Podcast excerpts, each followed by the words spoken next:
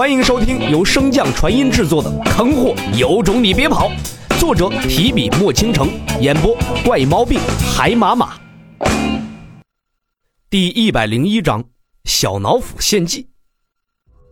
正在洛尘束手无策时，青王却道：“他是中毒了，你无法医治，便封印他全身的灵力。”经此提点，洛尘恍然大悟。抑制毒素扩散的最好方法就是让灵力停留在原处。洛尘赶忙按照亲王所说的帮助剑王止血，然后施法封印了剑王的灵力，让其不再继续运转。做完了一切之后，洛尘再次回到亲王的身边为他治疗。在木灵根的治愈之下，亲王的伤势以肉眼可见的速度恢复起来。正在洛尘尝试为亲王接胳膊时，众人的交战空间彻底的坍塌开了。突然，一女子娇喝道：“绫罗困天！”原本蔚蓝的天空一瞬间便被染成了红色。洛尘抬头望去，目光所及皆是鲜红的绫罗。公公手持玄天剑，抖出了一个剑花，一瞬间便有无数把飞剑齐齐飙射而出，汇聚成一条剑龙，携毁天之势。朝着绫罗刺去，以我之魂，沼气之灵现。七王双手不断结印，其身后一尊小山般的巨鼎正在缓慢成型。伴随着光芒愈发强盛，恐怖的威压似要将天地碾碎。随着绫罗不断收缩，宫宫的可移动位置越来越小。七王见时机已到，双手向前一指，大喝道。困！咚！巨鼎将收缩成房屋大小的绫罗困天阵倒扣在内。那坍塌的老道见状，竟以指作刀，割破手掌后，将那不同于常人的金色血液朝着先前那张血红的符箓抹去。以我之血造符之灵，凝啊！老道的通天符箓一瞬间长到了百丈长，朝着那巨鼎落去。待两者相融。鼎足处忽有金光闪起，金光连接后形成一个六芒星式的法阵。虚空之上的三人再无力支撑，齐齐向下坠落下来。洛尘风灵根之力爆发，御风将三人缓缓拖住放下。此时的三人哪里还有半分之前的神武模样？无论是妖媚的灵王、碎嘴的老道，还是憨厚的气王，如今都是面色苍白。风吹即倒的凄惨模样。三人落地后，动作极为统一，一边向口中塞着丹药，一边死死盯着那不远处的巨鼎。小子，你丹药比我们品级高啊，先拿点来恢复啊！刚有了些力气，老道便厚着脸皮朝着洛尘讨要丹药。洛尘自然知道事情的轻重缓急，没有丝毫犹豫，便把丹药尽数的取出。看着瞬间堆满脚下的玉盒，除了洛尘和小脑斧，其他还清醒的四人皆是不可置信的看着洛尘。不光多，而且全是恢复灵力的。如若再加上其他辅助丹药、解毒丹药，四人想想便觉得心中有些吃味儿。倒也不是羡慕洛尘的家底殷实，而是羡慕洛尘所来的大陆炼丹师品级之高，竟然连五品神丹都轻松拿出十余枚呀！而作为王境的他们呢，数百年来所积攒的五品神丹也不过才三四枚而已。见众人愣在原地，并无动作，洛尘催促道：“尽管吃就行，这些丹药虽然品级不高，多吃点还是有用的，况且也不值几个钱。”这四人一边拿起丹药往口中塞，一边用着极其怪异的眼神打量着洛尘。这倒也不能说四人没见过世面。可在这神渊大陆，毕竟是以精神力为主的，修身者极少，这也就导致了他们能承受丹火焚烧的时间远不如天行大陆之人，自然也就极难炼出高品质的丹药了。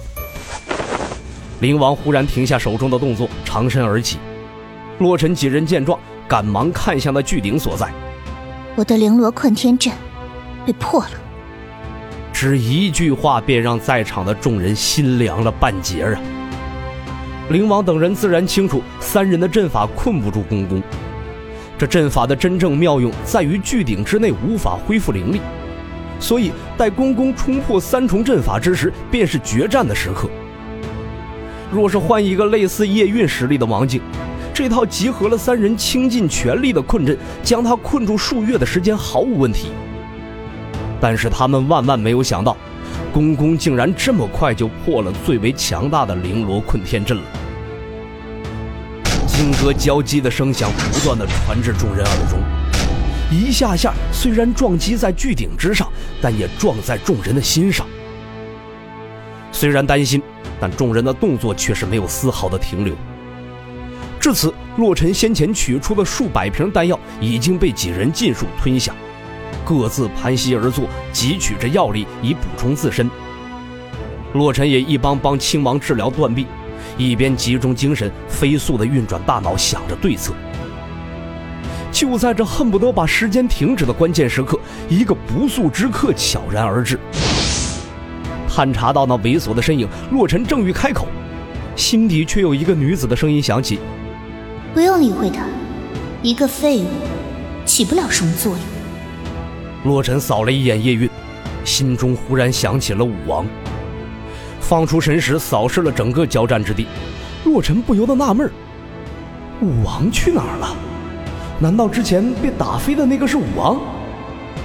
心中虽然好奇，洛尘也不敢贸然出口询问，唯恐打扰了几人。咣！随着一声巨响，巨鼎之上的六芒星法阵瞬间暗淡了许多。巨响再起，明明无风吹过。但那张落于巨鼎之上的符箓却被掀起了一角。叶韵似乎也找到了阵法的弱点，不断的打出一道道法术，朝着那张巨大的符箓攻去。就在公公和叶韵里应外合之下，六芒星法阵很快便被破掉了，而那张符箓也是摇摇欲坠。虽说灵王等人并不重视叶韵，但也不会任由他帮助公公脱离。刚刚修复好左臂的亲王便成了阻止他的最佳人选。两人一见面便是分外的眼红，看到前来的是亲王，叶韵也没有丝毫想要逃跑的打算。亲王虽然已经修复了左臂，但战力肯定不如之前了，而且叶韵之前强闯雷障之时也被洛尘的玉简伤得不轻，两人一交手竟又是半斤八两。亲王故意留了个小心思。一边与叶韵交手，一边将他引向远离巨鼎的所在。而叶韵也不知道是真未发现，还是出于让双方两败俱伤的打算，竟然一路顺着亲王远去。两人刚离开不久，洛尘悬着的心尚未放下，便见到那巨鼎之上的符箓彻底炸裂开来。扫了一眼盘膝而坐的三人，神色并无异样，只是吸收丹药的速度更是快了几分。主人，我觉得你可以给那个大锅中的人挖个坑。小脑斧的声音通过契约传来。洛尘凝眉望向他，并未理解他要表达的是何意。这巨鼎有封印空间的效用，而且它不同于那张大符，是食物炼化而成。如果里面的人想将它打破，也只会将它破开一个洞，而不是和大符一样炸裂。你的空间漩涡便布置在破洞的地方。说到此处，洛尘终于明白了这小脑斧的意思了。如若是没有他的提醒，洛尘还真忘记了自己的空间灵根了。洛尘将目光投向气王所在，问道：“龙叔，你能检测到公公攻击的是何处吗？”气王闻言略一沉思，回应道：“这自然能察觉到，有什么不对吗？”洛尘兴奋道：“那就好。”我有一计，可以在公公破顶而出时将他困死。话音刚落，盘膝打坐的三人齐刷刷地向他看来。到了此时，洛尘不想让亲王和气王等人身死，便也不打算继续隐瞒空间灵根之事。可洛尘将计划尽数告知三人之后，气王却忽然摇了摇头。本集播讲完毕，感谢您的收听。如果喜欢，可以点击订阅哦，关注本账号还有更多好听的内容，还不快动动你的手指头！